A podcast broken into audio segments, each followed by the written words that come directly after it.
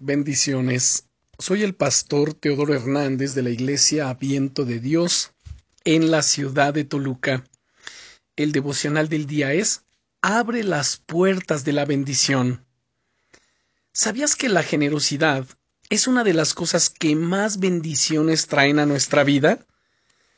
La Biblia está repleta de ejemplos de personas que fueron generosas muy generosas de hecho.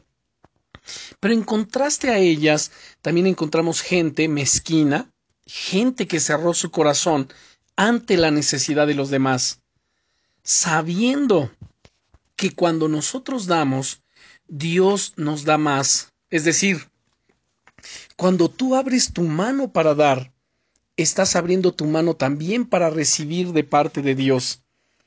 Y entonces en las Escrituras el Señor nos dice que seamos agradecidos en todo y por todo, en los buenos momentos y en los malos momentos, en cualquier situación que estemos atravesando, que seamos generosos y que podamos bendecir a los demás con los dones, con los talentos, con nuestras finanzas, con aquellos recursos que Dios ha puesto en nuestras vidas, en nuestras manos.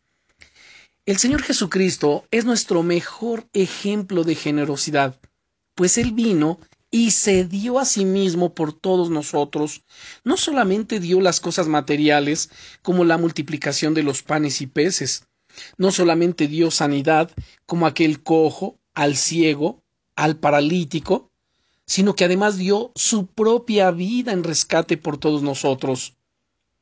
A lo largo de mi vida He buscado siempre ser lo más generoso posible en todas las áreas, tanto con mi tiempo como con mi dinero y mi servicio a otras personas. Y no soy capaz de describir todas las bendiciones y las puertas que esa generosidad ha abierto en mi vida. Son más de las que puedo contar.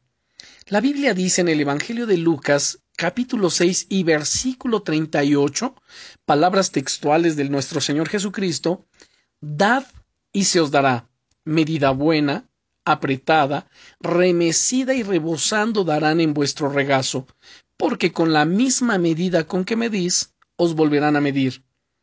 Mi querido amigo, mi querida amiga, cuando das generosamente, las puertas de la bendición se abren sobre tu vida. Escucha cómo dice que será la medida de tu recompensa.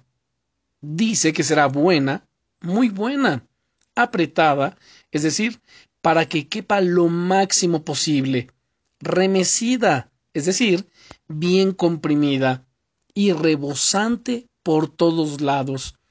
Es impresionante.